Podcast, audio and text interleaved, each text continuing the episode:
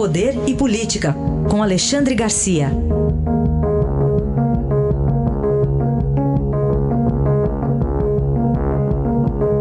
Alexandre, bom dia. Bom dia, Raíssa. Bom dia, Carolina. Oi, Alexandre, bom dia. Alexandre, já faz alguns dias que temos falado da Operação Faroeste da Polícia Federal, que descobriu aí muita corrupção na Justiça da Bahia. Pois é, está presa, inclusive, a, a ex-presidente do tribunal, Maria do Socorro Barreto Santiago, numa operação que a Polícia Federal, acho que fazendo um trocadilho, eh, denominou Joia da Coroa.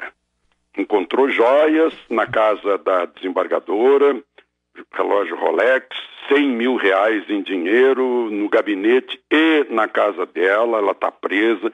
O outro juiz que foi preso, o Superior Tribunal de Justiça, uh, converteu a prisão temporária em prisão preventiva, porque ele estava, uh, ah, poderia mexer na, nas provas. Uh, o atual presidente foi afastado, estão discutindo aí sobre a eleição da nova mesa lá do tribunal, que é obrigatória no início da, no, no reinício do ano eh, judiciário.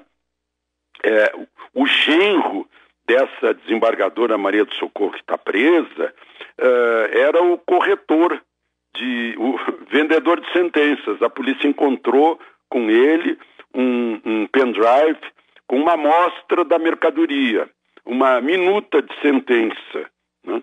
Eh, então é uma coisa assim familiar, né? Eu lembro que família Vieira Lima, né, o Gedel, o irmão do Gedel, a mãe do Gedel, agora a desembargadora, o genro da desembargadora, advogado ligado à desembargadora, uh, juiz preso está com habeas corpus nas mãos do ministro Faquim, né? uh, enfim, tudo isso tem, tem lá no fundo a grilagem de milhares de hectares no oeste, no rico oeste baiano, né? e é, um, é uma vergonha, olha, a punição depois tem sido aposentadoria compulsória com vencimentos que são Uh, não, não, podem ser removidos, diz a Constituição. Né? Eu acho que a punição para a gente que está lá para julgar os outros e aplicar a lei deveria, ao contrário, ser o dobro uh, do que é aplicada para um, um bandido comum. Né? Num caso desse, em vez de 10 anos, deveria pegar 20. E assim por diante. Um, uma vergonha o que está acontecendo no Tribunal de Justiça da Bahia e tomara que isso não seja a ponta de um iceberg sobre uh, outros tribunais. Alexandre, vamos falar também sobre rachadinha em Brasília? Então, é, é outra pontinha de iceberg. Né? Os, uh, lá havia um esquema de, de salários poupudos para gente modesta, cargo em comissão, média de 8 mil por mês, mas só que o sujeito tinha que devolver quase tudo para o chefe de gabinete de uma deputada que agora é prefeita de uma região de Brasília, né, é, é administradora de uma região de Brasília. E aí eu diria o seguinte: nós temos 5.570 câmaras de vereadores, 28 assembleias legislativas, Câmara, Senado. Se for procurar, meu Deus do céu, vai ser assustador. Porque há outros tipos de rachadinha também. Ah, eu vejo em municípios do interior do Rio Grande do Sul, por exemplo, né, o, o, a pessoa em cargo em comissão uh, tem que dar um dízimo, que pode ser 10%, mas também pode ser 20% para o partido do prefeito, para se manter no cargo. Né? E, e, isso continua. Né? Mesmo depois de, de aparecer o escândalo no Rio de Janeiro, isso continua por toda parte. Né? É outra, aqui em Brasília, é outra ponta de iceberg que ah, passa em silêncio, porque quem sabe, se fizer uma. As investigações são feitas pela Polícia Civil.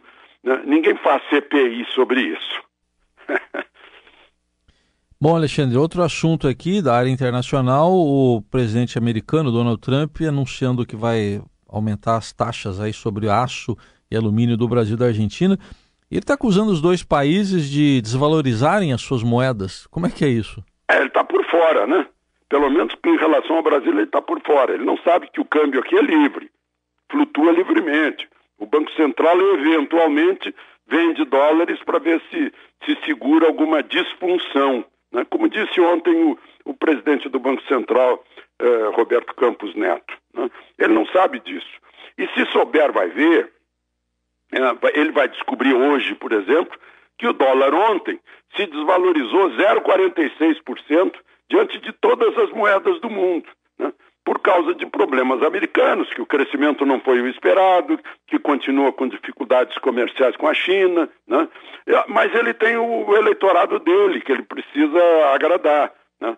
O pessoal da área do aço, Uh, e, e, principalmente os agricultores. Ele falou naquele, naquela tuitada dele, ele falou nos agricultores americanos. Né? Mas ele logo vai descobrir também que o problema dos agricultores americanos diante dos nossos agricultores do, do, do agronegócio brasileiro é que o agronegócio brasileiro é moderníssimo, é cheio de produtividade, embora prejudicado pelo escoamento com más estradas, pela burocracia brasileira, ainda assim tem condições de produzir mais e a melhores preços. Né? Então é, é mercado. Trump tem que descobrir que é mercado. O país que é, que é o paraíso da economia de mercado está tá com seu presidente enganado a respeito de como funcionam as coisas no Brasil de hoje. Alexandre, queria ainda aproveitar você aqui. A gente está repercutindo bastante uma notícia de alguns novos integrantes de cargos importantes da cultura que foram anunciados ontem. Dentre eles, o maestro Dante Mantovani, né, o novo presidente da Funarte, e também tem o Rafael Alves da Silva, é, que ele ocupa agora o cargo da Biblioteca Nacional. É, a gente, desde ontem, está vendo bastante repercussão sobre o que, que esses é, novos integrantes falam em relação à cultura. Por exemplo, o Mantovani faz uma associação do rock ao aborto, enfim, ao satanismo. Faz associação de quê? Do rock ao aborto e ao satanismo. É, ah. E aí, enfim, é uma matéria que está repercutindo bastante porque são nomes importantes da cultura, levando em conta na semana passada também o Sérgio Nascimento de Carvalho, né, que, Camargo, que foi o nomeado presidente da Fundação Palmares e também é, deu bastante repercussão pela posição que ele tem em relação à comunidade negra. É, o que, que, a gente pode tirar de conclusão a respeito dessas novas nomeações feitas pelo secretário especial Roberto Alvim? É que levantaram polêmica no meio cultural, né? É, uma polêmica de, de opinião, de ideologia. Né? Sou do meio cultural, não ouvi nada disso. Lá no meu meio é, é, de pessoas comuns, eu tenho discutido outros assuntos, esses ainda não entraram, por isso eu não tenho uma noção do que, do que isso possa vir a significar no futuro para esses novos dirigentes aí, cujo nome eu nem conhecia.